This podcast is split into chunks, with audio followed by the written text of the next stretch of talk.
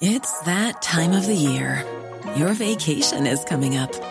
You can already hear the beach waves, feel the warm breeze, relax, and think about work. You really, really want it all to work out while you're away. Monday.com gives you and the team that peace of mind. When all work is on one platform and everyone's in sync, things just flow wherever you are. Tap the banner to go to Monday.com.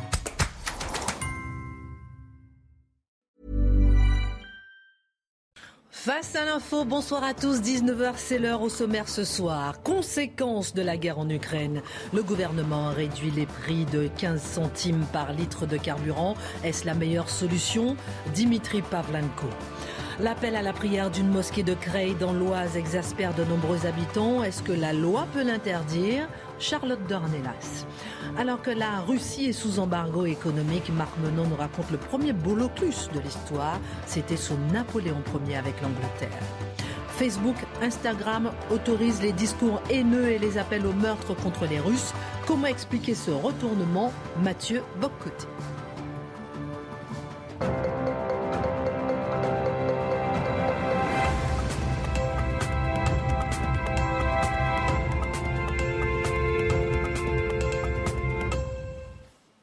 Bonsoir à tous. Ravi de vous retrouver. Ça change un petit peu ce soir. Dans un instant, on va parler avec vous. On va voir les différentes chroniques. Mais tout de suite, c'est l'info sur CNews avec Simon Guillain. Bonsoir Christine et bonsoir à tous. Ce lundi est bien sûr marqué par la fin du port du masque en intérieur comme dans les écoles, les magasins ou encore en entreprise. Mais attention, le masque ne disparaît pas totalement puisqu'il reste obligatoire dans les transports en commun ou encore dans les établissements de santé. On va voir ensemble ce reportage dans une entreprise nantaise de Jean-Michel Decaze et Michael Chaillot. C'est la journée du sourire retrouvé après plus de 18 mois de port du masque obligatoire. Un vrai soulagement pour les 60 salariés de cette PME nantaise. Ça fait du bien de, voir les visages, euh, de voir les, bah, les, émotions, tout ce que les gens peuvent, euh, un peu ressentir. Donc euh, on est content de de se retrouver. Nous avons recruté une trentaine de collaborateurs sur cette période, des collaborateurs que nous avons toujours connus masqués. Donc euh, aujourd'hui, euh, on va enfin pouvoir découvrir euh, leur visage et ce qui va aussi faciliter les échanges et surtout la cohésion d'équipe. Pas question de faire n'importe quoi. La direction insiste sur le maintien des gestes barrières et le télétravail est toujours encouragé deux jours par semaine. Sur la trentaine de salariés présents ce lundi matin, quatre ont décidé de garder le masque. Ma famille préfère que je garde le masque et puis même pour moi une sûreté. Euh, bah, je suis pas encore totalement confiante je préfère le garder pour le moment. Alors que l'épidémie connaît un léger rebond, notamment en Bretagne, la prudence reste de mise. Pour ces salariés, le pire serait de devoir remettre le masque avant cet automne. Et on change de sujet, on va parler maintenant de l'élection euh, présidentielle et à moins d'un mois maintenant euh, du premier tour, Emmanuel Macron présentera son projet pour un second euh, quinquennat jeudi lors d'une conférence de presse. Une information qui nous vient de son équipe de campagne. Le programme du président candidat devrait être détaillé dans un cahier d'une vingtaine de pages et dévoilé d'ici la fin de la semaine. Toujours dans l'actualité euh, politique, Florian Philippot annonce son soutien à Nicolas Dupont-Aignan en vue euh, de cette élection présidentielle. Un accord du parti Les Patriotes avec Debout la France. En vue euh, des prochaines élections législatives, l'objectif affiché par Florian Philippot, la tenue d'un référendum sur l'appartenance de la France à l'Union européenne. D'abord lui-même candidat, Florian Philippot avait jeté l'éponge le 18 février dernier. Et enfin, on va parler de la guerre en Ukraine. Et depuis euh, le début euh, des combats, plus de 2 800 000 Ukrainiens ont fui le pays. Des chiffres communiqués aujourd'hui par l'ONU. La Pologne accueille à elle seule plus de la moitié de tous ces réfugiés euh, qui quittent l'Ukraine. Quant à elle, la France pourra accueillir jusqu'à 100 000 réfugiés. C'est Gérald Darmanin qui nous l'a annoncé aujourd'hui. Voilà Christine pour l'essentiel de l'actualité à 19h04 très exactement. Merci Simon Guillain. Retour sur Face à l'info. Alors bonsoir Charlotte, Marc, Dimitri. Mathieu, ça change un peu, oui, l'info tous les quarts d'heure, mais euh, voilà, on est une chaîne info, donc on est dans l'info euh, à fond. Alors on va commencer avec vous, euh, Dimitri, ce soir, avec la flambée des prix des carburants. Le gouvernement dégaine une remise générale de 15 centimes par litre à compter du 1er avril. C'est que pour 4 mois, hein, c'est ça hein, déjà. 31 juillet. il faut quand même le souligner. Alors c'est une mesure d'urgence. Elle est critiquée par les adversaires d'Emmanuel Macron, mais d'abord, on aimerait bien comprendre pourquoi les prix à la pompe grimpent-ils et varient-ils autant On prend le temps de bien expliquer, de bien comprendre. Oui, alors effectivement, il y a la hausse et puis il y a le yo-yo des prix avec des variations ces derniers jours dans certaines stations, plus 10 centimes du jour au lendemain, moins 10 centimes le, le, lendemain. Voilà. Euh, ce qui rajoute une couche de, une couche de stress au fait que euh, on est à des niveaux de prix qui sont jamais vus. Enfin, les carburants à plus de 2 euros, tous les carburants à plus de 2 euros. Alors là, c'est redescendu un petit peu euh, aujourd'hui, mais juste sous, sous, ce seuil, cette barre psychologique des 2 euros qui n'avait jamais été franchie. Et cette volatilité très forte euh, des prix à la pompe, un petit peu d'ailleurs comme sur les marchés financiers, c'est quelque chose qui est assez nouveau. Alors j'ai consulté aujourd'hui plusieurs experts du, du pétrole euh, bah, qui m'ont expliqué, qui attestent en fait qu'il y a une accélération de la transmission des cours du baril au prix à la pompe. Parce que euh, pratiquement du jour au lendemain, alors que donc, quand il y a une envolée du prix du baril. Ça prenait trois semaines, maintenant ça prend 24 Même plus que ça, parce qu'en en fait, quand vous achetez un baril de pétrole, imaginons, vous avez, c'est un baril, c'est 80 litres à peu près. Euh, vous, euh, vous l'achetez ce matin, le baril de Brent de mer du Nord, donc le, pétrole le plus proche de nous, il était à 105, 110 dollars. Euh, ce pétrole-là que vous avez acheté ce matin, il va vous être livré dans un mois, pour livraison dans un mois. Et ce pétrole, il va encore subir des opérations de transformation, les opérations de raffinage, ce qui fait qu'il faut encore ajouter 10 à 15 jours avant qu'il arrive à la station-service. Donc, le, prix que vous payez, en fait, le baril, plutôt le carburant que vous avez mis dans votre, dans votre voiture ce matin, si vous avez fait le plein, en réalité, c'est du pétrole qui a été commandé fin janvier, début février, au mieux, à une époque où il valait 90, 100 euh, dollars. Or, ce qui se passe aujourd'hui, il y, a, plus ce délai de latence en fait dans la fixation des prix. Les pétroliers répercutent tout de suite à la pompe les cours du brut. On perd ce temps de, latence. Et alors la raison n'est pas extrêmement claire.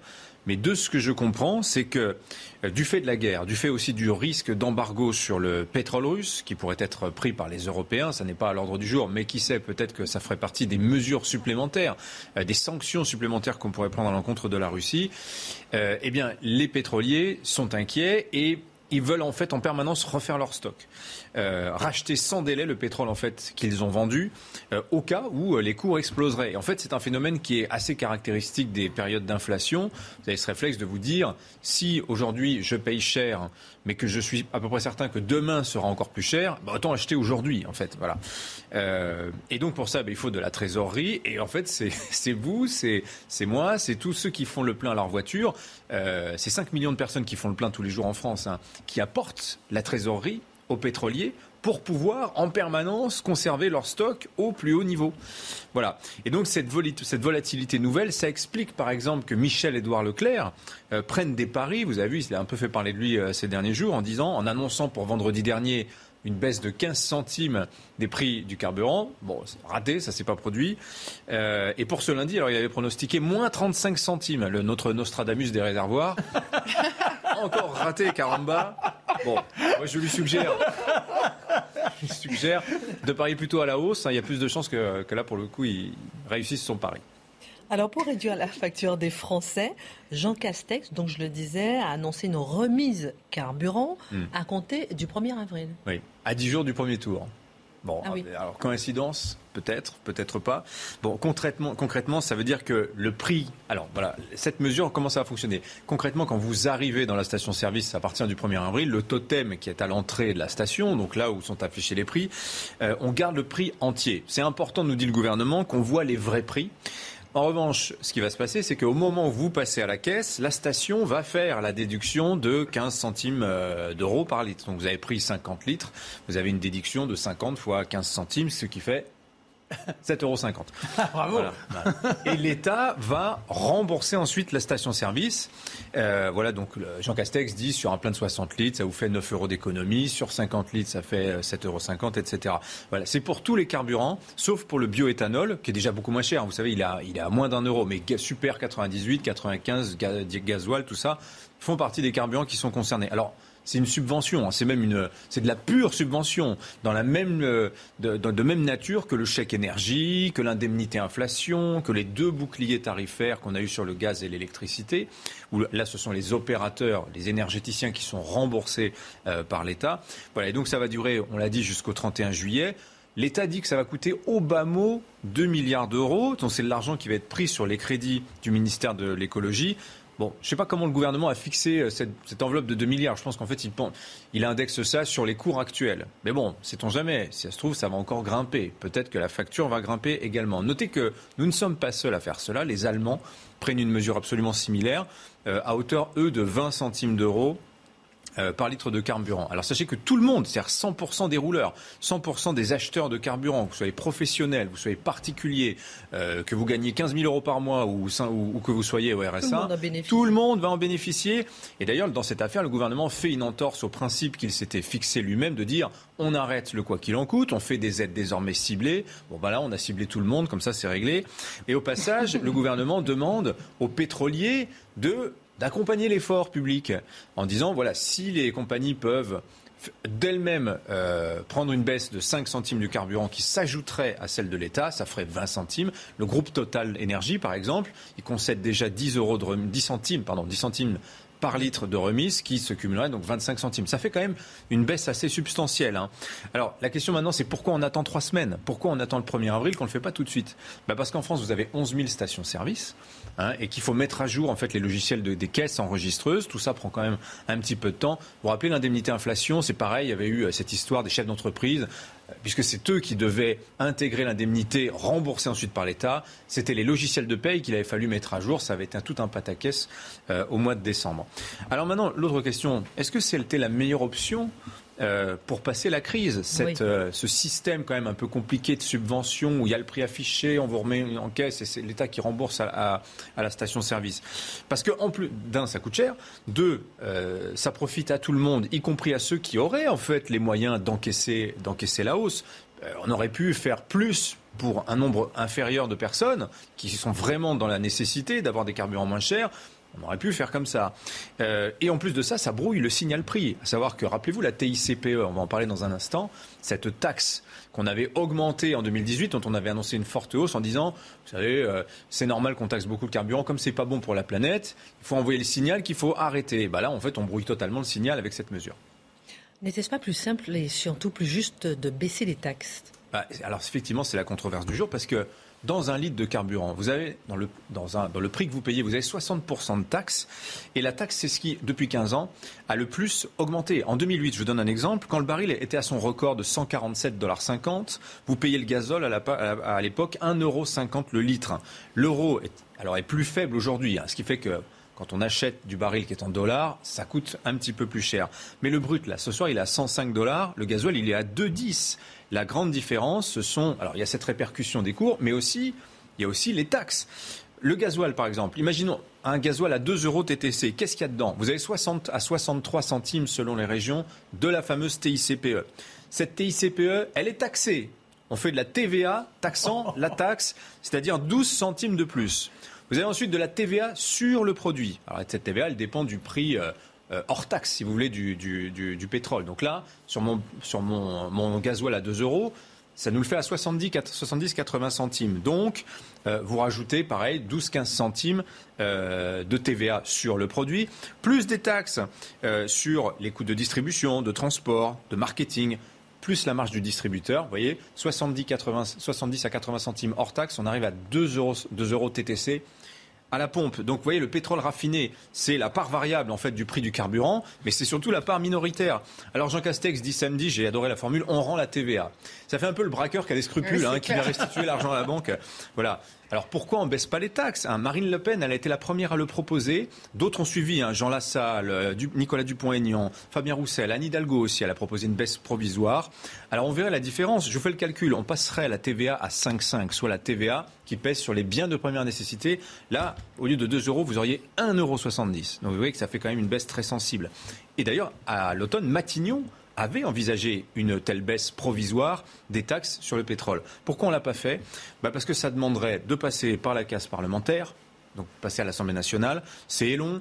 Une baisse provisoire, en plus, c'est compliqué de la remonter ensuite. Et puis d'ailleurs, rien n'oblige la station à répercuter la baisse. Rappelez-vous euh, la TVA 5,5 dans la restauration.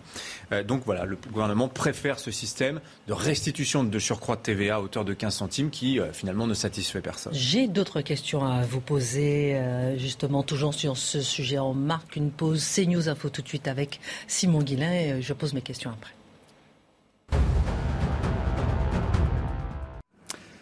Et à la une de l'actualité à 19h15, à moins d'un mois maintenant du premier tour de l'élection présidentielle, Emmanuel Macron présentera son projet pour un second quinquennat jeudi lors d'une conférence de presse. Une information qui nous vient de son équipe de campagne. Le programme du président candidat devrait être détaillé dans un cahier d'une vingtaine de pages et dévoilé d'ici la fin de la semaine. Dans l'actualité euh, politique toujours, Florian Philippot annonce son soutien à Nicolas Dupont-Aignan en vue de l'élection euh, présidentielle. Un accord du parti Les Patriotes avec Debout la France en vue des prochaines élections législatives.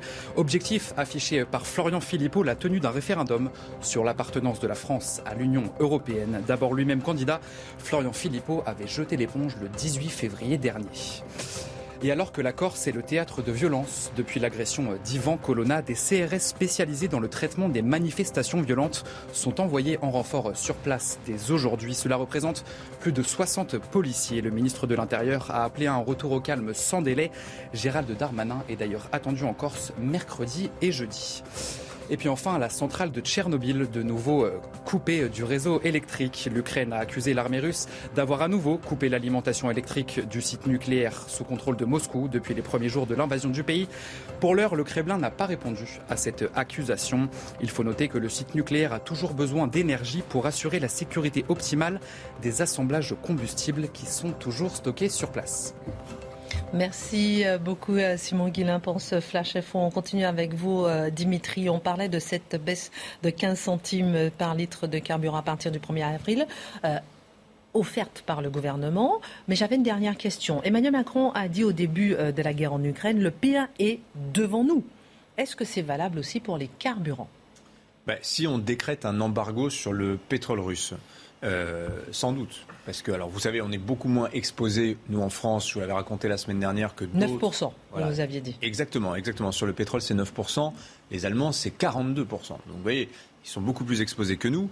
Euh, mais si le conflit venait à s'étendre, aussi. Pour, euh, enfin, il y a plein de raisons qui font que potentiellement le marché international du pétrole peut être euh, impacté. Enfin, j'aime pas ce mot-là, c'est pas très français. Peut être touché euh, de manière grave hein, dans, son fonctionnement par, par, la guerre en, en, Ukraine. Et donc, vous avez beaucoup d'économistes qui nous disent bon, 2 euros le litre, on l'a franchi, 3 euros, ça n'est pas impossible. Et peut-être même 4, et peut-être même 5. Et en fait, la question, c'est que normalement, les prix, il y a une limite au-delà de laquelle il n'y a plus d'acheteurs. En fait, hein. les gens arrêtent, quoi, se, détournent euh, du produit. Sauf que le pétrole, on est sur un produit qui est absolument indispensable. Hein. C'est, Très dépendant. voilà, c'est le sang de notre économie, d'une certaine manière, pour prendre une, faire une mauvaise métaphore. C'est tellement indispensable qu'on ne sait pas, en fait, où est le point de rupture, le prix au-delà duquel les gens n'arrêtent plus d'acheter.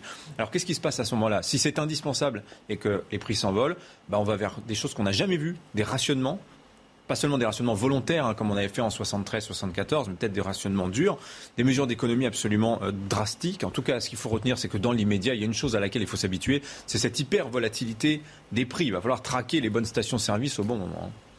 Merci euh, beaucoup, euh, Dimitri. Dans un instant, avec vous, on parlera du premier blocus de l'histoire puisqu'il faut se rappeler quand même qu'on a vécu un premier blocus. C'était sous Napoléon Ier, c'était en 1806. Vous allez nous raconter ce moment exceptionnel. Juste avant, avec vous, euh, Charlotte, une vidéo a récemment fait le tour des réseaux sociaux. Il s'agit d'un appel à la prière et d'un prêche entendu le vendredi aux alentours d'une mosquée de Creil dans l'Oise. Beaucoup ont réagi, mais la loi n'en dit pas grand-chose dès lors qu'il y a des troubles à l'ordre public. Qu'en pensez vraiment? Alors, en effet, on a entendu beaucoup de choses à propos de cette vidéo et euh, on a d'une part une loi qui n'est pas précise, c'est-à-dire que dans les textes euh, de loi, la question de l'appel à la prière à partir des mosquées n'est pas spécifiée pour une raison assez évidente, c'est que la question est nouvelle. Donc il y a rarement dans la loi des situations qui peut-être un jour arriveront dans le pays. Donc en effet, ça n'est pas précis. Donc à partir des textes que nous avons, on peut les interpréter de différentes manières. Certains vont nous dire on peut, euh, on peut exercer, on va dire, la, religion dans l'espace public à partir du moment où il n'y a pas de risque de trouble à l'ordre public. D'autres vont se focaliser sur la partie discrétion exigée euh, des religions. Mais vous voyez que ces interprétations-là sont possibles l'une et l'autre à partir des textes que nous avons. La question, elle n'est pas tranchée clairement dans les textes. Alors on a eu en effet, des, à partir de cette vidéo, on nous a dit il y a des habitants qui sont excédés. Alors là, en l'occurrence à Creil, c'est une fois par semaine, le vendredi, pour le grand jour, euh, enfin le jour de la, de la grande prière, on va dire, des musulmans. C'est pas cinq fois par jour, comme c'est le cas dans certains pays musulmans. Alors, on a en France ces dernières années des, un petit problème avec les bruits qui deviennent euh, judiciarisés en permanence. Souvenez-vous de ces gens qui vont s'installer à la campagne et qui font des procès parce que le coq chante trop tôt, parce que les cloches sonnent un peu trop régulièrement, parce que les vaches, on a vu un agriculteur là qui vient d'être condamné quand même à une somme complètement hallucinante, parce que les voisins se sont plaints parce qu'il avait agrandi sa ferme et que les vaches, non seulement elles font du bruit, mais en plus elles ont une odeur incroyable. Mais c'est l'agriculteur qui a été condamné. Donc c'est quand même un truc, bon, ça, ça arrive dans les tribunaux qu'on se penche sur cette question. Donc on pourrait se dire, que tout le monde fasse un peu un effort, c'est une fois par semaine. Mais on comprend bien que derrière cette question-là, c'est est-ce qu'il est légitime qu'un appel à la prière euh, musulmane se fasse entendre dans les rues en France? Et c'est évidemment ça la question. Or, la question s'était déjà posée pendant le premier confinement. À l'époque, Marine Le Pen avait accusé, en gros, certaines mosquées de profiter du confinement pour lancer des appels à la prière, ce qui euh, n'est pas, ce qui n'existait pas précédemment en France. À l'époque, Christophe Castaner, qui était le ministre de l'Intérieur, avait répondu que certains, en effet, avaient souhaité lancer des appels à la prière ou exprimer leur solidarité à 20 heures. Euh, et il leur avait été demandé, je le cite, de trouver d'autres formes d'expression de leur solidarité. Donc il avait reconnu que ça existait. Et de son côté, le CFCM, Conseil français du culte musulman, avait plutôt nié l'existence de la pratique et condamné, je les cite encore, une campagne politico-politicienne aussi absurde qu'incompréhensible contre les musulmans de France. Si je note ça, c'est parce que ailleurs en Europe, certaines villes ont déjà franchi le cap. Mathieu nous avait parlé de Cologne euh, au mois de novembre dernier, puisque la ville de Cologne avait annoncé qu'une fois par semaine, les mosquées qui le désiraient pourraient lancer l'appel à la prière. Et là, on a j'ai pris l'équivalent, on va dire, de, de responsables politiques plutôt progressistes, donc l'équivalent dans ces pays où c'est autorisé d'un Christophe Castaner, et l'équivalent du CFCM, c'est-à-dire les autorités religieuses. Et qu'est-ce qu'on nous dit quand ça arrive? Alors, les responsables politiques, ouvrez les guillemets, Cologne est la ville de la liberté notamment religieuse, et de la diversité. Ceux qui arrivent à la gare principale sont accueillis par la cathédrale et accompagnés des cloches de l'église. Sous-entendu, ils peuvent bien aussi entendre le muezzin. Tout ça. dans un grand relativisme. Et euh, la même chose, puisque, nous précisons, il y a un million d'habitants à Cologne, 12% de musulmans. Au nom de l'égalité et de la diversité, il est quand même normal que tout le monde puisse se faire entendre. Vous voyez l'évolution du discours. Et les responsables religieux locaux ne nous disent plus, mais ça n'existe pas, pas du tout, n'importe quoi, jamais de la vie. Ils disent l'appel au muezzin du vendredi rend visible la pluralisation religieuse en Allemagne. C'est bien pour une ville comme Cologne. Et alors, ce qui est intéressant, c'est que les Allemands avaient été sondés à ce moment-là. À 61%, ils étaient opposés à entendre l'appel du muezzin pour des raisons évidemment culturelles et non pas euh, bruyantes euh, dans le pays. Et ça, ça n'a absolument gêné personne on comprend pourquoi est-ce que j'ai pris les, déclarations en France et dans les pays où ça existe déjà, c'est que c'est toujours la même chose qui nous arrive. D'abord, ça n'existe pas. Ensuite, ça existe, donc il faut bien faire quelque chose avec ce qui existe. Et ensuite, non seulement ça existe, en plus on va le normaliser et il faut trouver ça formidable. C'est quand même la moindre des choses. En l'occurrence, il s'agit de l'islamisation. Il est pourtant euh, vrai que beaucoup de musulmans euh, vivent en France et que les catholiques ont les cloches des églises. Ça revient régulièrement. C'est pas tout simplement un souci euh, légitime d'égalité finalement cette question? Bah, C'est là que réside le mensonge. Euh, parce qu'il ne peut pas y avoir d'égalité culturelle entre la présence de l'islam dans l'espace public et la présence, en l'occurrence, des cloches, puisque c'est ce qu'on entend à chaque fois qu'on nous parle d'appel à prière, on dit on entend bien les cloches. Oui, alors on entend bien les cloches, mais ça fait 15 siècles qu'on les entend, en fait. Donc ça change un tout petit peu la légitimité, on va dire, du bruit dans l'espace public. Euh, parce que, en effet, comme le pays se, se on le dit souvent, hein, le pays se définit, on hérite des us et des coutumes, et l'environnement sonore fait partie des us et des coutumes en l'occurrence pour, ce qui, pour ce qui est des cloches. Et je me suis attardée sur cette histoire de cloches parce que ça a fini par m'agacer un peu d'entendre la comparaison, hein, je, vous le dis franchement. Euh, non mais le, dans l'histoire, les cloches, il faut se pencher, qu'ont été les cloches dans notre histoire en fait Et les cloches ont été un instrument de communication de masse pour toutes les populations, c'est-à-dire bien plus que euh, l'appel à la prière simplement des catholiques. Pourquoi? Parce qu'en effet, le pays, à l'époque où il était uniformément catholique, c'est couvert d'églises, on a des églises absolument partout, et que la cloche était donc le meilleur moyen pour atteindre toute la population. Alors j'ai noté euh, quelques trucs. Au Moyen Âge, évidemment, la vie sociale et la vie de tout le monde était rythmée par les, par les prières, donc toutes, les prières de la journée. Ensuite, au moment du concordat, au début du, euh, au début du 19e siècle, c'est à ce moment-là qu'on a décidé que les cloches sonneraient toutes les heures. Euh, et donc là, aujourd'hui, on a des cloches qui nous, qui nous rappellent toutes les heures qui passent. Mais on a aussi le tocsin. Vous savez, le tocsin, c'est ce qui avertit la population en cas d'incendie, d'invasion, en cas de catastrophe grave. Alors depuis les années 30, c'est la sirène que l'on entend le premier mercredi du mois euh, quand il ne se passe rien qui remplit ce rôle. Mais on a aussi le glas. Alors le glas, c'est une tradition qui a tout simplement 15 siècles en effet dans ce pays. C'est une sonnerie grave et lente qu'on a entendue après Charlie Hebdo, qu'on a entendue après le Bataclan, qu'on entend encore aujourd'hui euh, dans certains moments évidemment tragiques. Euh, et, on a même des sonneries civiles pour vous dire à quel point tout est un petit peu imbriqué quand il s'agit de chrétienté en France et donc des cloches. L'État réclame que le bourdon de Notre-Dame sonne chaque 11 novembre, puisque ce sont les cloches qui avaient à l'époque annoncé l'armistice, et la ville de Paris chaque 25 août pour fêter la libération euh, de la ville en 45. J'ai une autre question à vous poser dans un instant sur, euh, sur justement la comparaison, on va dire, entre les cloches et cet appel à la prière. On marque une pause pub et on se retrouve dans un instant. Retour sur le plateau de Face à l'info. Dans un instant, on continue avec Charlotte Dornelas. Tout de suite, c'est News Info avec Simon Guillain. Et à la une de l'actualité, de nouveau pour parler en visioconférence entre la Russie et l'Ukraine. C'est la troisième tentative de négociation entre les deux pays. Des discussions qualifiées de difficiles par le président ukrainien Volodymyr Zelensky. La quatrième session de pourparlers reprendra demain. Au moins 2,8 millions de réfugiés ont fui l'Ukraine depuis le début de l'invasion russe, selon le dernier des comptes publié aujourd'hui par l'ONU.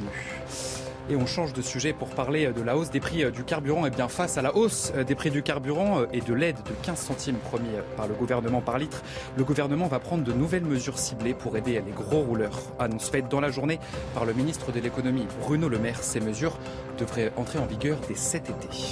Et ce lundi, vous l'avez tous remarqué, bien sûr, euh, est marqué par la fin du port du masque en intérieur comme dans les écoles, les magasins ou encore en entreprise. Mais faites bien attention, le masque ne disparaît pas totalement puisqu'il est encore obligatoire dans les établissements de santé ainsi que dans les transports. Et alors que la Corse est le théâtre de violence depuis l'agression d'Ivan Colonna, des CRS spécialisés dans le traitement de manifestations violentes sont envoyés en renfort sur place dès aujourd'hui. Cela représente 60 policiers. Le ministre de l'Intérieur Gérald Darmanin a appelé à un retour au calme sans délai. Gérald Darmanin qui est attendu en Corse mercredi et jeudi prochain. Voilà pour l'essentiel de l'actualité, Christine, à 19h31 ce soir. Merci beaucoup euh, Simon Guillain. Donc voilà pour l'essentiel, on était sur l'appel à la prière d'une mosquée de Creil dans l'Oise qui exaspère de nombreux habitants. On se demandait est-ce que la loi pouvait l'interdire ou pas. Et j'avais une dernière question sur est-ce que les croyances des Français ont changé? Euh, N'est-ce pas normal que la France change elle aussi et qu'on puisse entendre justement cet appel à la prière euh, un peu, pas un peu partout, mais de temps en temps et quelques, dans quelques villes? Ça vous fait sourire? Quelle ouverture d'esprit. mais c'est vrai, la, la France change. Est-ce que ça peut s'entendre? En fait, c'est amusant parce qu'on nous explique que l'immigration de masse n'est pas de masse, que l'immigration n'a aucune conséquence, que l'islamisation est un fantasme d'extrême droite. Et puis tout à coup, quand ça arrive, on nous explique mais c'est normal, la France a changé. Alors là, on constate à ce moment-là qu'un changement de population entraîne un changement de mœurs et d'habitude. Là, c'est exactement ce qui se passe. C'est pour ça qu'il était important de voir que la, place des cloches dans le pays, c'est quelque chose, c'est un, son, un bruit qui a rythmé la vie de tous les gens qui nous ont précédés, et que là se pose une question nouvelle, importée évidemment par le biais de l'immigration. Une fois qu'on a dit ça, si on s'entend tous là-dessus, déjà on aura fait un grand pas. Une fois qu'on voit ça, deux questions, enfin pas deux questions en réalité, deux visions s'offrent à nous.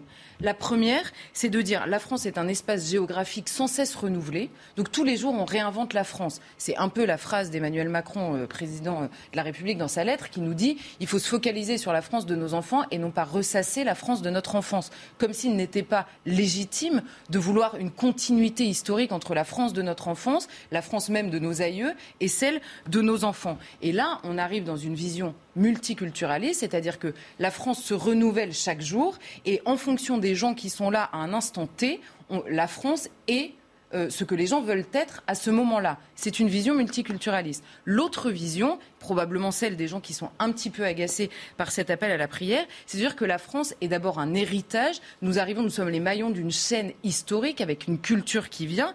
Et alors là, il s'agit de dire que la France peut accueillir des musulmans qui peuvent être français, mais l'appel du Médine, c'est pas la présence de musulmans, c'est que alors la France devient terre d'islam. Les cloches, et c'est pour ça que le rappel historique me semblait important, les cloches montrent que la France a été pendant des siècles une terre chrétienne. Or, la terre chrétienne, c'est pas simplement une question de foi. C'est évidemment une civilisation qui a accolé à ça, des mœurs, une habitude, des philosophies, une manière de penser. S'il y a des parties de la France qui deviennent terre d'islam, c'est une autre manière de penser, ce sont d'autres règles, d'autres mœurs.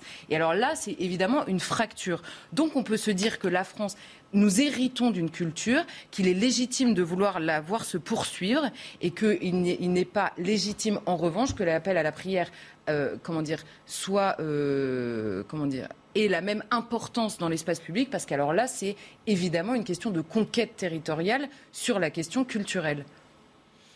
Ça vous choque, vous? Ah oui, c'est pas, pas vous que je pose la question. Mais, pardon, je vous en prie. Alors, mon Marc, bah est-ce que ça vous choque? Bah Non, mais c'est intolérable. C'est-à-dire que même moi, qui euh, m'inscris simplement dans un principe républicain, entendre les cloches n'a rien d'infamant. Les cloches, effectivement, c'est un, c'est une imprégnation d'une continuité et ça ne veut pas dire qu'on adhère à une foi. En revanche, là, on nous impose une autre façon de raisonner. Notez le jeu de mots.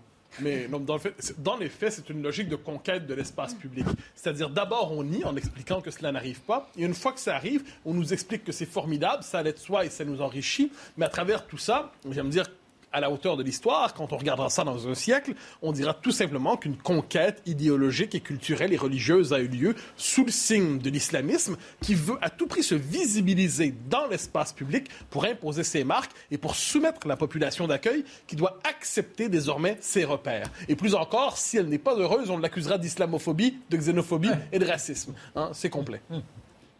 Pas mieux que Mathieu. Hein. Je crois qu'il a, il a résumé ça. Mais c'est vrai que, quand même, rappelons quand même que les, relations entre l'Église et euh, le pouvoir en France, c'est, une bataille de plus de 1000 ans. On a raconté ça euh, avec Eric euh, pendant à plus d'un nombre incalculable de fois, où il y a une mise au pas par le pouvoir politique, par la monarchie de l'Église. Aujourd'hui, il n'y a pas cette histoire-là avec l'islam. Et, donc, effectivement, la démarche de conquête apparaît, euh, nous saute aux yeux en fait en réalité parce qu'on ne sent pas du côté du pouvoir politique cette volonté, euh, comment dire, de, cantonnement, si je puis dire, de la sphère religieuse dans l'espace public. Merci Charlotte. Dans un instant avec vous, euh, Mathieu, on verra Facebook et Instagram. C'est intéressant de voir comment ils autorisent les discours haineux et les appels au meurtre contre les Russes. On va essayer de comprendre comment expliquer ce retournement. Comment est-ce qu'on fait pour supprimer euh, Donald Trump, par exemple, le bannir des réseaux sociaux? Et là, on autorise on va essayer de comprendre cela avec vous euh, dans un instant. Juste avant, on m'a euh, marqué une page avec vous, euh, mon cher Marc, sur le premier blocus de l'histoire. Alors qu'aujourd'hui, on parle de la Russie qui est sous embargo économique, la première fois que ce type de mesure a été utilisé, c'était sous Napoléon Ier, avec le blocus qui interdit tout commerce avec l'Angleterre, et c'était en 1806. Voilà, alors il me faut replacer juste après Austerlitz. On a l'impression que Napoléon a maté l'Europe, qu'il est le maître de l'Europe et que, par conséquent, son pouvoir est là, établi, que tout le monde accepte qu'il rayonne. Mais les Anglais, forcément, il n'est pas question qu'ils soient dans cette soumission. Et dès mai 1806, ils déclarent, eux, que les ports français ne seront plus fréquentables par euh, tous les navires. Donc ils imposent une forme de blocus. Vous imaginez comment ça agace Napoléon, mais bon, il, se tente magnanime. Il part du principe que l'ensemble ne bouge plus, que c'est pas la Prusse qui va gronder, qu'avec les Russes, il tente une conciliation et un traité, et que l'ensemble devrait rester fixe. Sauf que les Prussiens, au mois de septembre, ils sont là. Ah, mais il dit, mais c'est pas possible, enfin, c'est ridicule, ce tout petit pays maintenant morcelé, il voudrait se comporter comme un roquet qui insolemment pisse sur la jambe d'un dog, mais c'est pas possible. Mais ils veulent quoi? Ils veulent véritablement m'assigner à la guerre Est-ce que mon étoile m'oblige toujours à guerroyer? Voilà comment il se plaint à Colincourt. Bah oui, malheureusement, il est obligé de constater que Frédéric Guillaume envahit la Saxe.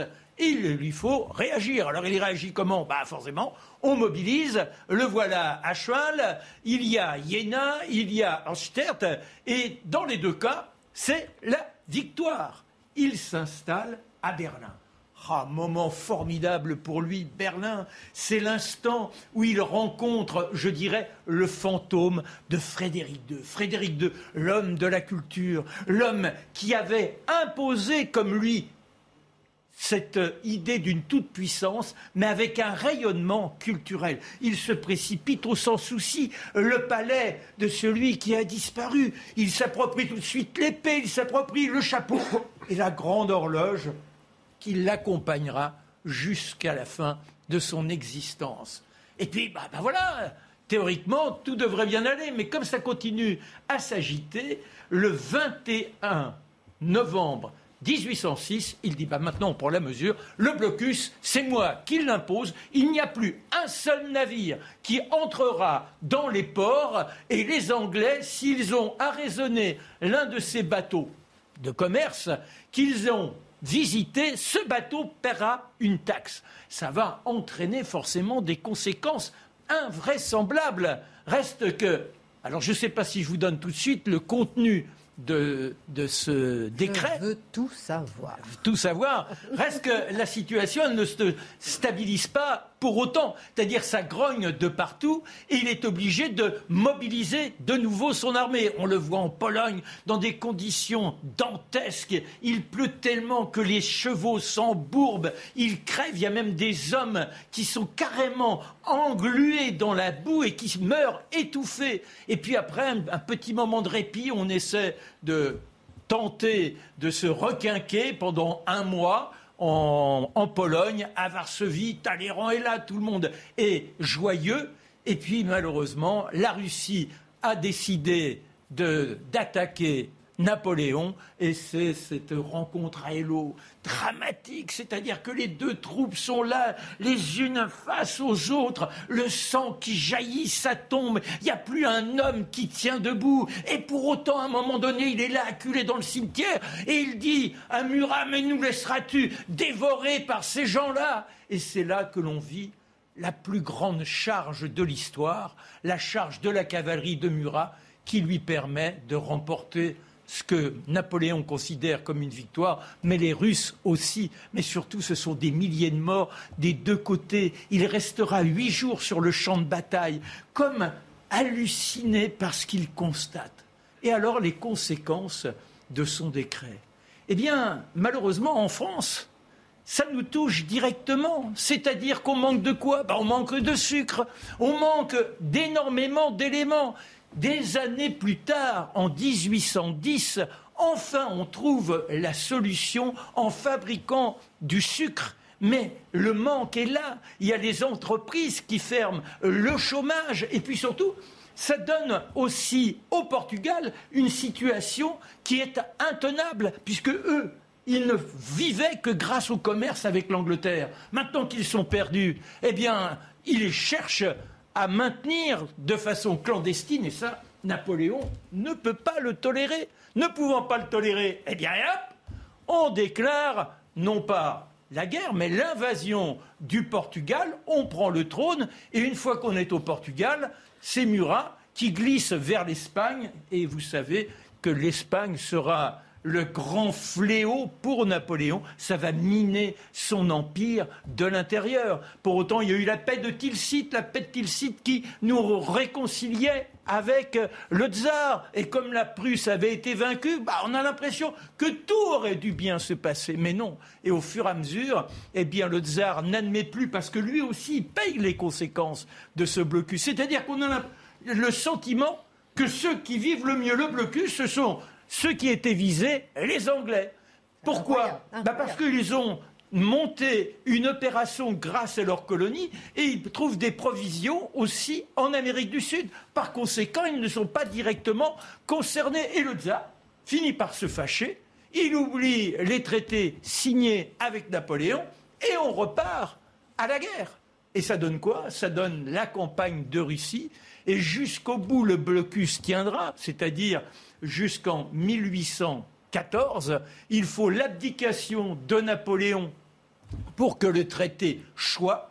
Mais malheureusement, pour lui, eh bien, ça a été le début de la fin sur une décision qui paraissait, je dirais, d'une simplicité enfantine. Au lieu de voir l'hécatombe comme à Hélo et en d'autres lieux, il suffisait d'aller de fermer le robinet. Mais fermer le robinet, cette asphyxie économique est une sorte d'équation insoluble, car nous sommes déjà, nous étions déjà à l'époque, disons, en interconnexion les uns des autres, et c'était moins invivable pour les Anglais que pour nous. Moralité, effet boomerang du blocus. Voilà. Méfions-nous du blocus. Merci beaucoup, c'est ce que nous disait Dimitri aussi. Euh, comme je vous disais, tous les quarts d'heure, un peu d'infos sur CNews. Et maintenant, euh, CNews Info avec Simon Guillain. Et on se retrouve tout de suite. À moins euh, d'un mois maintenant de l'élection présidentielle, Emmanuel Macron présentera son projet pour euh, un second quinquennat jeudi lors d'une conférence de presse. Une information qui nous vient euh, de son équipe de campagne. Le programme du président candidat devrait être détaillé dans un cahier d'une vingtaine de pages et dévoilé d'ici la fin de la semaine. Ce lundi est marqué par la fin du port du masque en intérieur, comme dans les écoles, les magasins ou encore en entreprise. Vous l'avez tous remarqué, mais le masque ne disparaît pas totalement puisqu'il reste obligatoire dans les transports en commun ou encore dans les établissements de santé. Et direction la Corse, euh, où c'est la Corse qui est un théâtre de violence depuis l'agression d'Ivan Colonna. Des CRS spécialisés dans le traitement de manifestations violentes ont été envoyés en renfort sur place aujourd'hui. Le ministre de l'Intérieur a appelé à un retour au calme sans délai. Gérald Darmanin, qui est attendu sur place mercredi et jeudi prochain. Et enfin, euh, dans la guerre en Ukraine, depuis le début des affrontements, plus de 2 800 000 Ukrainiens ont fui le pays. Des chiffres qui nous ont été communiqués aujourd'hui par l'ONU. La Pologne accueille à elle seule la moitié de ces réfugiés qui tentent de fuir l'Ukraine. Quant à elle, la France pourra accueillir jusqu'à 100 000 réfugiés. C'est une annonce faite aujourd'hui par le ministre de l'Intérieur, Gérald Darmanin. Voilà pour l'essentiel de l'actualité et ce dernier flash info dans Face à l'info. Christine. Merci Simon de nous avoir accompagnés euh, ce soir euh, pour euh, ces flash infos. Dernière partie, mon Mathieu, depuis des mois, nous le savons, les réseaux sociaux se disent en lutte contre les discours haineux et n'en finissent plus de renforcer leur arsenal contre eux. Mais coup de tonnerre ces derniers jours, Facebook et Instagram viennent d'autoriser les discours haineux et les appels au meurtre contre les Russes. Comment comprendre ce retournement? On pourrait dire avec le retour de la guerre, le retour du tragique, le retour du conflit, c'est la fin de la société emoji. C'est-à-dire lorsque les peuples sont en lutte les uns contre les autres, lorsqu'il y a une invasion, lorsqu'il y a un conflit, lorsqu'il y a violence, il ne suffit plus de dire simplement euh, d'envoyer des peluches, il ne suffit plus de faire des smileys sur euh, Twitter, sur Facebook, sur Instagram ou ailleurs. Le conflit est là, tout simplement, et il a besoin de s'exprimer dans le vocabulaire. Je dirais que c'est le retour du tragique a des conséquences sur le discours public. Cela dit, cela dit, la lutte contre la haine, les propos haineux, était au centre justement de la politique de régulation des réseaux sociaux depuis, euh, ben, je dirais plus que quelques mois, quelques années en fait. Et je donne la justification donnée par Facebook à une, autre chaîne ah. qui cherchait à comprendre pourquoi, pourquoi permettez-vous ces appels au meurtre contre les Russes, ces appels à la violence contre les Russes. Je lis. Compte tenu de l'invasion en, cours de l'Ukraine, nous avons fait pour les personnes touchées par la guerre une exception temporaire pour exprimer des sentiments envers les forces armées envahissantes telles que mort aux envahisseurs russes. Il s'agit de mesures temporaires destinées à préserver la, voix et l'expression des personnes qui font face à l'invasion. Comme toujours, nous interdisons les appels à la violence contre les Russes en dehors du contexte étroit de l'invasion actuelle, précise Facebook. Alors, traduction ben, autrement dit, on pourrait dire de manière tout à fait simple, quand la guerre surgit, quand la guerre surgit, quand un, envahisseur arrive, il est normal de dire, je ne dis pas que c'est bien, je dis que c'est normal de dire, il faut les chasser, on va les abattre jusqu'au dernier, retournez chez vous, vous retournerez les pieds devant, on va vous liquider, on en a marre de vous, mort à l'ennemi. Bon, ça c'est normal dans l'histoire. Les résistants en 40 disaient pas, euh, s'il vous plaît les Allemands, pourriez-vous repartir, s'il vous plaît? On a des arguments, pour... ah, les arguments suffisent pas. Bon, on a peut-être autre chose que des arguments aussi. Alors ça, à l'échelle de l'histoire, c'est normal, et le fait est qu'on n'exprime pas sous le signe du propos amoureux et sous le signe du du désir. quand on dit à quelqu'un de quitter, c'est pas sous le signe de l'amour, c'est sous le signe du conflit. Et quelquefois, quelquefois, quand on veut que quelqu'un quitte le pays, un envahisseur, on le dit avec une grande violence. Quand quelqu'un massacre les nôtres, quand quelqu'un tire sur les nôtres, quand quelqu'un jette des bombes sur les nôtres, quand quelqu'un fusille les nôtres, on peut avoir envie de lui dire dégage avec des mots qui ne sont pas écrits à l'encre de la tendresse. Tout ça, on le comprend. Ce qu'on comprend moins bien, c'est que lorsqu'il y a eu les attentats à répétition islamistes ces dernières années en France, est-ce qu'il y a eu la même, le même souci, en fait, la même volonté de comprendre la colère des uns et des autres, non pas contre l'islam, mais contre l'islamisme? Est-ce qu'on a la volonté de comprendre, je, ne parle même pas d'appel au meurtre, soit dit en passant, évidemment, mais je parle d'expression de colère très vive contre l'islamisme, d'expression de colère très vive contre ceux qui, euh, qui se permettaient, en fait, dans un geste d'agression directe contre la France et plus largement contre le monde occidental, mais contre la France directement. La réaction, je dirais non seulement des réseaux sociaux à ce moment, c'était globalement il faut maintenir la politique de censure des propos dits haineux, mais plus encore, parce qu'il faut le noter, il y avait la volonté chez les Français eux-mêmes, chez certains à tout le moins, de s'interdire l'expression de sentiments de colère, de sentiments même haineux contre ceux qui venaient de les canarder. Moi, il y a un slogan que j'ai toujours trouvé d'une bêtise absolue. Hein. C'était le triomphe des. Le, le, mélange de la mollesse et de la bêtise, ça fait quelque chose d'un peu louche. Ça fait un calinours idiot. Eh bien, qu'est-ce qu'on a vu? C'était le fameux Vous n'aurez pas ma haine. Vous n'aurez pas ma haine. Un instant, ils viennent de canarder le Bataclan. Ils viennent d'attaquer Charlie Hebdo. Euh, les attentats se multiplient. Et il y a un camion qui rase euh, euh, un camion fou, hein pas le chauffeur, le camion fou. Et vous n'aurez pas ma haine. Alors, autrement dit, il y avait une forme de d'inhibition à l'idée d'exprimer des sentiments violents. Le moyen n'est peut-être pas le bon, hein, mais des sentiments violents, mais des sentiments nécessaires devant la figure de l'ennemi qui attaque. Alors, nos inhibitions étaient telles que nous nous interdisions de vouloir exprimer cette violence contre l'ennemi. Mais puisqu'aujourd'hui, ça se passe sur un autre terrain, un autre endroit du monde, un autre contexte, eh bien, nous nous autorisons ces sentiments de violence. À certains égards, à certains égards, c'est un peu la même chose. Hein. C'est-à-dire des gens qui s'interdisent d'être patriotes ou même nationalistes en France se permettent de l'être dans d'autres pays. Des gens qui, qui jurent que jamais ils n'accepteront les frontières. Les frontières divisent les hommes, veulent soudainement défendre les frontières pourvu que ça ne soit pas les leurs. Donc, de ce point de vue, nous retrouvons encore une fois la logique du deux poids, deux mesures. Je note, soit dit en passant, que l'interdiction des propos dits haineux ne se limite pas aux appels à la colère, par exemple, contre l'islamisme et ainsi de suite. Pensez à ce qui était réservé à Donald Trump on peut penser ce qu'on veut du personnage, mais la rumeur, vu qu'il a rassemblé 74 millions d'électeurs sur son nom aux élections présidentielles américaines, on s'est permis de le censurer. Et vous noterez aussi qu'en général, l'extension de la logique du propos haineux, c'est sur compte tous les propos qui frappent directement le politiquement correct, sont classés comme propos haineux aujourd'hui. Mais là, situation d'exception, c'est permis pour les Russes. Alors comment expliquer ce traitement d'exception? Alors, j'ai une hypothèse, je vais le dire assez brutalement. Euh, vous me pardonnerez la formule, mais tout simplement parce que les Russes sont blancs. C'est-à-dire que tout le discours sur les propos haineux est construit sur cette idée que la haine, c'est la haine du majoritaire blanc contre le racisé, quel qu'il soit. Euh, le racisme aujourd'hui, c'est nécessairement le racisme du, euh, du, majoritaire blanc contre le racisé. La haine, c'est le propos, et c'est toujours la même logique. Quand on se retrouve devant les Russes, eh bien, ça ne peut pas être pensé justement comme de la discrimination, ça ne peut pas être pensé comme des propos haineux, ça ne peut pas être ça, vient troubler nos représentations du conflit. C'est-à-dire qu'on avait établi c'était quoi un propos haineux, c'est un majoritaire blanc par rapport à un minoritaire racisé. Dès lors qu'on est dans une logique à l'intérieur du monde occidental, entre guillemets, même si on n'assimilera pas la Russie au monde occidental en ce moment, c'est le moins qu'on puisse dire, eh bien là, ça vient dérégler notre système de représentation et on ne sait plus quoi faire. Et vous noterez qu'on le voit sur un autre registre avec la découverte. Vous vous rappelez, il y a quelque temps, euh, quand il y avait un attentat, puis il y en avait assez souvent, quelle était la première réaction au moment de l'attentat? Pas d'amalgame. Pas d'amalgame. Le premier réflexe, la première chose, c'était le commandement, la sainte prière des humanistes. Pas d'amalgame. L'amalgame, tu ne feras pas. Eh bien, on le disait tout le temps, pour éviter l'amalgame entre l'islam et l'islamisme, entre les musulmans et les islamistes, très bien. Et on comprend qu'il ne fallait pas faire d'amalgame. Mais aujourd'hui, qu'est-ce qu'on voit un peu partout en Occident, des deux côtés de l'Atlantique?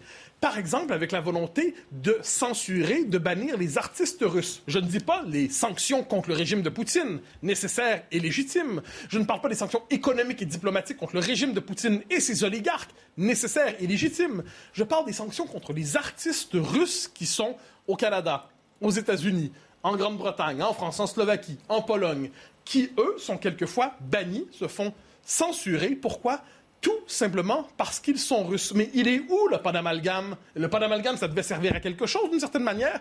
Eh bien non, l'amalgame est permis dès lors qu'il s'agit, encore une fois, dans, dans ce cas-là, c'est des Russes. Mais on pousse ça encore plus loin, je me permets de le noter, quand on a, par exemple, cette idée euh, qu'il faut bannir l'expression des œuvres russes, hein, ah, tel qu'on Prokofiev, hum, désolé, euh, Tchaïkovski, désolé, Dostoïevski, hein, enseignant cours sur Dostoevsky, la culture russe, pour certains, doit être bannie. Donc, on ne se contente plus de vouloir maudire le régime de Poutine, ce qui est tout à fait euh, normal dans les circonstances. On veut, dans les faits, punir la possibilité même d'aimer la culture russe ou de la représenter dans le monde occidental.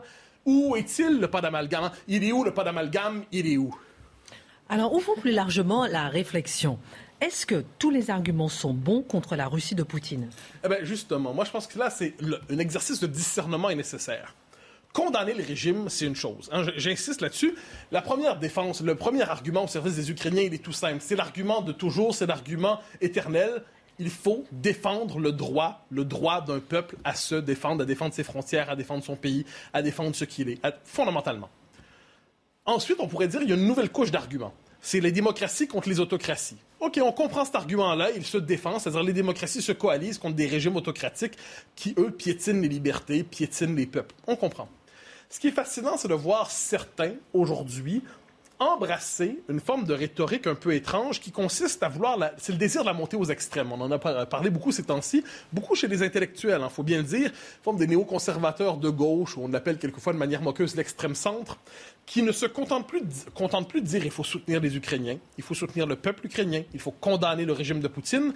Ils disent il faut une forme de montée aux extrêmes et ils sont habités par quelque chose d'un peu étrange dans les circonstances.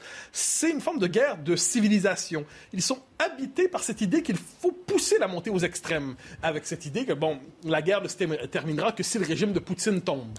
Euh, là, il faut quand même nous avertir comment on fait ça. Parce que je croyais, je croyais de la part de la classe politique éclairée, entendre l'idée qu'il fallait une désescalade. Le propre d'une désescalade, c'est de ne pas dire, bon, on va tout de suite te passer au tribunal, mon bonhomme. Le propre d'une désescalade, c'est de dire non, on n'ira pas jusqu'à la guerre nucléaire. Le propre d'une désescalade, c'est d'éviter qu'un conflit local devienne un conflit global. C'est d'éviter de refaire 1914 à l'heure de la, de la guerre nucléaire. En ce moment, on les voit déjà, les dominos tomber, soit dit en passant. Hein. C'est-à-dire qu'on a la guerre en Ukraine, là, qui entraîne des sanctions, qui va entraîner des pénuries, qui va entraîner toute une série de défenses. Est-ce que ça va entraîner une, offensive de, la Chine à Taïwan? Il y a toute une série de dominos qui commencent à tomber. Le souci, je crois, de nos dirigeants éclairés dans les circonstances, c'est de dire oui, on mène une bataille résolue, intelligente, forte, mais, mais on évite justement ce basculement rhétorique, cette montée aux extrêmes évoquée, qui peut entraîner le monde, faut-il le rappeler, sous le signe du feu nucléaire. Alors, quand on regarde ça, sous le signe, je dirais, d'une volonté de ne pas hystériser les débats, eh bien, est-il normal justement de dire, les, puisque je reviens au point de départ, les appels à la haine, l'appel au meurtre, l'appel à, la liquidation physique des uns et des autres, c'est normal, c'est légitime. Je comprends l'expression de cette colère au milieu d'une situation historique tragique. Mais à travers tout cela, j'ai l'impression qu'il nous faut raison garder. Il nous faut garder ce souci de prudence et surtout, je le redis, éviter cette passion de la montée aux extrêmes. Vous savez, certains intellectuels, c'est assez particulier. Il y a des gens qui tiennent pas l'alcool dans la vie et d'autres tiennent pas les idées. Et ça les enivre immédiatement. Hein. Ils prennent une petite lampée d'idéologie et hop, ils veulent bombarder Moscou. Euh, moi, j'ai plutôt le sentiment qu'en ce moment, le plus grand souci des hommes d'État véritables, c'est d'éviter la montée aux extrêmes et de ce point de vue, de se tenir loin des faucons et autres croisés qui, sur les réseaux sociaux, nous appellent toujours à aller plus loin. Comment, comment éviter cette espèce de grand basculement? C'est une question que tous se posent aujourd'hui. Dimitri, votre regard sur ce deux poids, deux mesures par rapport à, cette euh, tolérance vis-à-vis de l'intolérance face à la Russie? Bah, moi, je suis très, moi, je suis très choqué hein, de voir les appels à la censure de, de, l'œuvre de Dostoïevski. Il y a des cours qui ont été annulés, je crois, en Italie, dans plusieurs pays. On voit ça aujourd'hui. Bon, moi, ça me choque. Au contraire, au contraire, moi, j'ai d'autant plus envie maintenant euh, de me cultiver sur la Russie, sur l'Ukraine, sur ce monde russe. Alors le monde russe, l'expression est politiquement euh, connotée aujourd'hui, hein, puisque c'est sans doute le, grand dessin porté par euh, Vladimir Poutine. Après, sur l'aspect guerrier, sur les va-t-en-guerre, effectivement, avec cette injonction à choisir un camp aujourd'hui, bah, si, si, tu veux pas la mort de Poutine et de tous les Russes, c'est que c'est que tu es, un lâche, c'est que tu es un collabo aujourd'hui. On sent aussi cette tentation, et en cela, on voit qu'il y a une forme de militarisation du, comment dire, du débat public, à défaut d'une vraie guerre. Parce que je pense que si on bascule basculer vraiment dans la vraie guerre. Euh, là, à mon avis, les choses changeraient radicalement. Si des, si des bombes russes passaient sur la Pologne et que ça déclenchait un mécanisme infernal. Vous voyez, là, on change, complètement de dimension. Et c'est pourtant à ça que conduisent ces discours de remilitarisation du débat. Ben, il y, a des apprentis sorciers, il n'y a aucun doute là-dessus, des gens qui sont justement dans cette idée, ils ne voient pas les conséquences de leurs propres propos. Première chose. Et deuxièmement, il y a une instrumentalisation fascinante de la guerre en Ukraine en politique intérieure pour trier entre les Français légitimes et ceux qui ne le sont pas, ceux qui devraient parler et ceux qui devraient se taire. Ceux qui, il y a quelques semaines encore, disaient il faut trouver le moyen de faire une place à la Russie, trouver une posture d'équilibre dans l'ordre européen. Alors, on peut penser qu'ils se trompaient. Parfait mais ce pas des traîtres. Ils avaient un souci diplomatique qui s'avérait déjoué par la politique de, Poutine. Mais avoir... Ah, encore, c'est une autre chose, ceux qui aujourd'hui, genre, s'identifient à Poutine sur le mode fantasmatique. Mais il n'y en a pas tant que ça. Mais des gens qui, il y a encore quelques semaines, comme Emmanuel Macron, comme plusieurs à droite, comme il y en avait aussi à gauche, disaient comment trouver le moyen d'éviter justement que la famille européenne ne se divise encore? Les présenter a posteriori comme des traîtres, comme des insensés, je trouve qu'il y a une absence de jugement et une absence de prudence assez grave. Et dire cela, je le redis, ce n'est pas faire preuve de complaisance envers Poutine, non plus qu'envers son régime, et encore moins envers cette agression contre l'Ukraine qui est évidemment condamnable. Il s'agit simplement d'éviter la suridéologisation du conflit. Parce qu'on l'a vu au XXe siècle, c'est le basculement dans les guerres idéologiques. Et moi, la suridéologisation de tous les conflits, quels qu'ils soient, et notamment celui-là, est riche de nombreux dangers et de, nombreux périls. Et faire preuve de mesure. Oui, bien sûr, l'art du discernement. Tout de suite, euh, l'info sur CNews euh, à CNews Info. Rebonsoir euh, Christine et bonsoir et rebonsoir à tous. Euh, à moins d'un mois maintenant du premier tour de l'élection présidentielle, Emmanuel Macron présentera son projet pour un second quinquennat jeudi lors d'une conférence de presse. Une information qui nous vient de son équipe de campagne. Le programme du président candidat devrait être détaillé dans un cahier d'une vingtaine de pages et dévoilé d'ici la fin de la semaine. Toujours dans l'actualité politique, Florian Philippot annonce son soutien à Nicolas Dupont-Aignan en vue de la prochaine élection présidentielle. Un accord du parti Les Patriotes avec Debout la France en vue des élections législatives. Objectif affiché par Florian Philippot, la tenue d'un référendum sur l'appartenance de la France à l'Union européenne. D'abord lui-même candidat, Florian Philippot avait jeté l'éponge le 18 février dernier. Et ce lundi est bien sûr marqué par la fin du port du masque en intérieur, dans les écoles, les magasins ou encore en entreprise. Mais attention, le masque ne disparaît pas totalement puisque vous devez toujours le porter dans les transports en commun ou dans les établissements de santé. On va avoir ce reportage dans une école parisienne où les élèves ont enfin pu enlever le masque. C'est avec Mathieu Rio. Dans cette classe de CM1, les élèves ont tous le sourire aux lèvres. C'est leur première journée sans masque. Ouais, je suis contente parce que comme ça, tu vois les autres gens sans masque, c'est très bien. Ça fait du bien de respirer, de voir ses copains sans masque. Mieux respirer et comprendre plus facilement les cours de leurs enseignants. Bah, parce que comme ça, après, quand ils parlent, euh, on peut voir ses lèvres bouger et on comprend mieux les exercices. Pour son professeur Laurent Bièche, le masque était aussi une barrière. On était un petit peu habitués, mais euh, pour les élèves, c'est dur. On les fait répéter souvent. Là, je pense que tous ceux qui ont une petite voix vont se sentir un petit peu plus détendus en classe. Mais pour certains élèves comme Salé Matou, la fin du masque est aussi une source d'inquiétude. Avec le masque, c'est bien pour nous protéger, mais je pense pas qu'on a pris un bon choix avec euh, enlever le masque. Il y a trop, il y a trop de Covid euh, qui se répand.